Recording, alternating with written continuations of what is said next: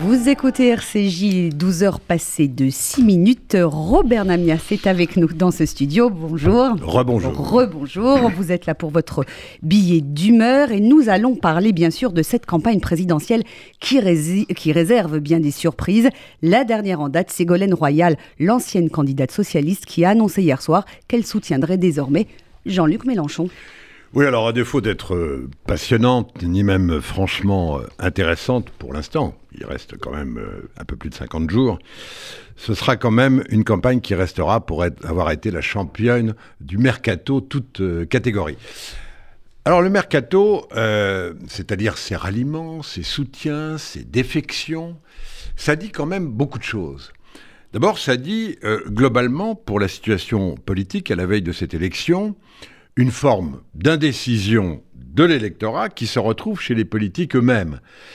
Deuxièmement, une forme de porosité, et ça on le dit depuis des années, d'un certain nombre d'électorats parfois très opposés d'ailleurs. On a parlé de la porosité entre l'électorat d'extrême gauche et l'électorat d'extrême droite, mais il y a des porosités manifestement entre l'électorat des républicains, euh, type Valérie Pécresse précisément, et d'une part l'extrême droite, et d'autre part euh, le vote Macron.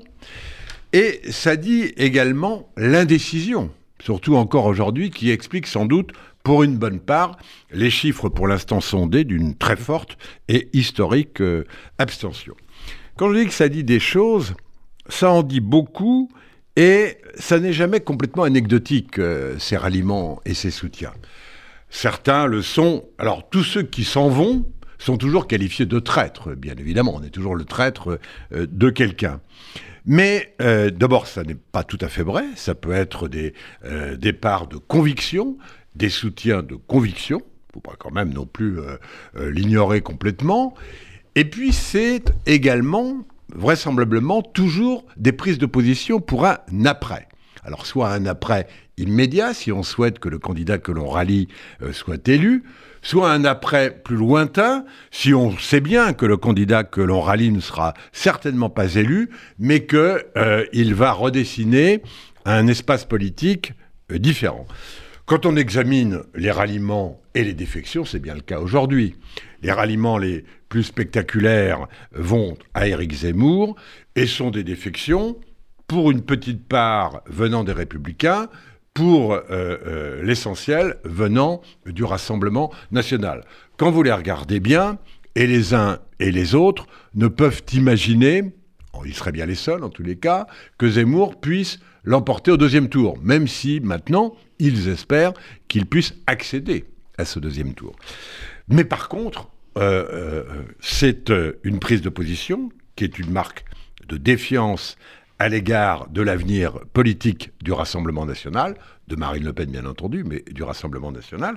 Et puis, c'est surtout une prise de position à l'égard de la recomposition politique de la droite et de l'extrême droite, qui euh, se passera après euh, l'élection, vraisemblablement, l'élection présidentielle.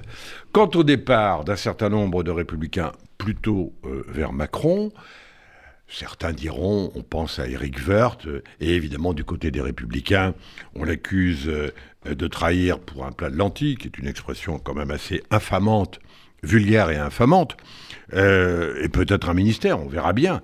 Ce qui est sûr en tous les cas, c'est qu'il dit des choses lui aussi.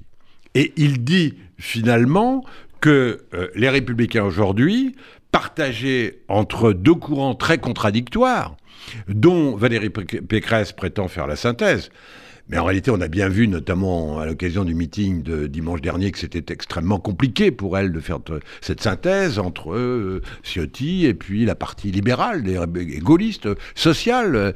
Et cette partie-là, euh, bien évidemment, elle regarde du côté de Macron, pas seulement éventuellement pour avoir des postes ministériels, mais parce qu'elle considère d'une part que le président aujourd'hui, dans une situation internationale extrêmement tendue, dans une situation euh, de crise sanitaire qui n'est pas complètement réglée, euh, l'expérience aidant évidemment depuis euh, cinq ans au pouvoir, même si on les a beaucoup traités d'amateurs dans le passé, aujourd'hui il faut bien dire que ceux qui arriveraient au pouvoir, quelle que soit l'expérience qu'ils ont eue dans le passé, seraient très loin des dossiers, et ça joue aussi en faveur de la stabilité et d'un vote éventuel Macron.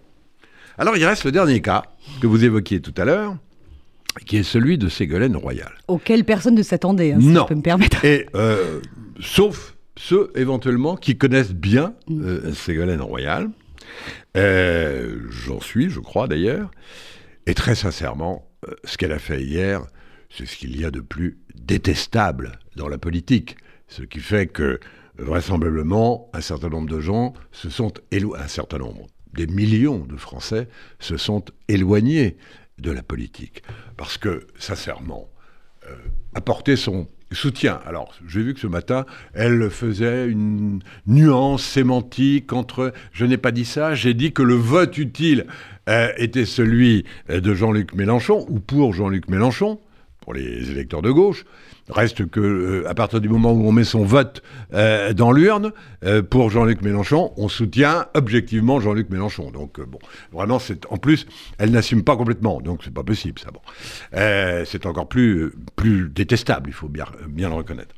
Mais surtout, comment dire qu'on va voter, parce que c'est bien ce qu'elle dit, pour celui qui est à l'opposé de tout ce qu'elle est politiquement et de ce qu'elle a été depuis 30 euh, ans.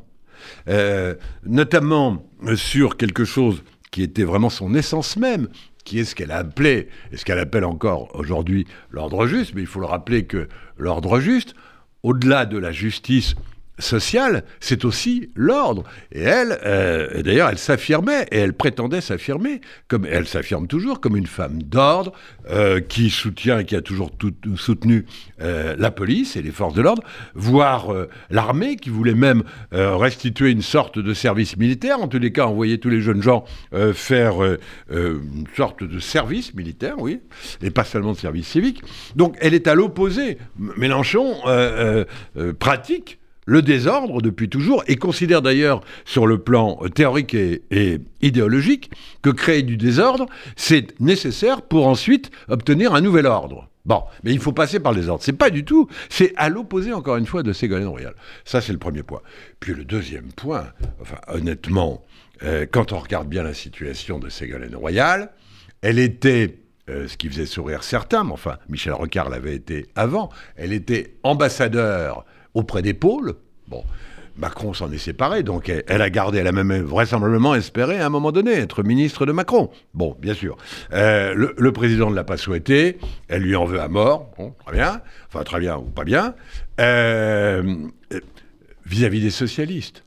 Euh, vis-à-vis des écologistes. Vis-à-vis des, écologistes, elle a espéré là aussi, à un moment donné, euh, être l'un des leaders des écologistes. Sauf qu'elle a en face d'elle des gens qu'elle déteste, qui d'ailleurs lui ont pris son siège, notamment Delphine Bateau, euh, dans les Deux-Sèvres. Et donc la haine est inextinguible entre les écologistes, ou certains écologistes, et Ségolène Royal. Quant aux socialistes, alors n'en parlons pas, les règlements de compte avec euh, Anne Hidalgo avec un certain nombre de dirigeants socialistes, elle en aura toujours voulu. Elle en a voulu parce que, effectivement, il faut bien reconnaître que euh, en 2007, euh, elle a été, c'est le moins qu'on puisse dire, euh, pas vraiment soutenu, y compris par son compagnon de l'époque, qui était quand même le premier secrétaire du Parti socialiste, et puis euh, par les classiques du Parti socialiste et les hauts dirigeants du Parti socialiste. Euh, on lui a quand même tiré le tapis sous les pieds. donc de ce point de vue-là, elle l'a d'ailleurs souvent évoqué, la traîtrise. c'est vrai qu'elle a beaucoup connu la traîtrise. Mais on ne peut que constater aujourd'hui que c'est elle qui est devenue la traîtrise et la traîtresse en chef. Merci euh, Robert Namias pour cet éclairage et cette analyse brillante de ce mercato politique en cours dans cette campagne euh, présidentielle. On vous retrouve bien sûr dès lundi matin dans le journal de 8 heures pour votre chronique RCJ à l'heure présidentielle.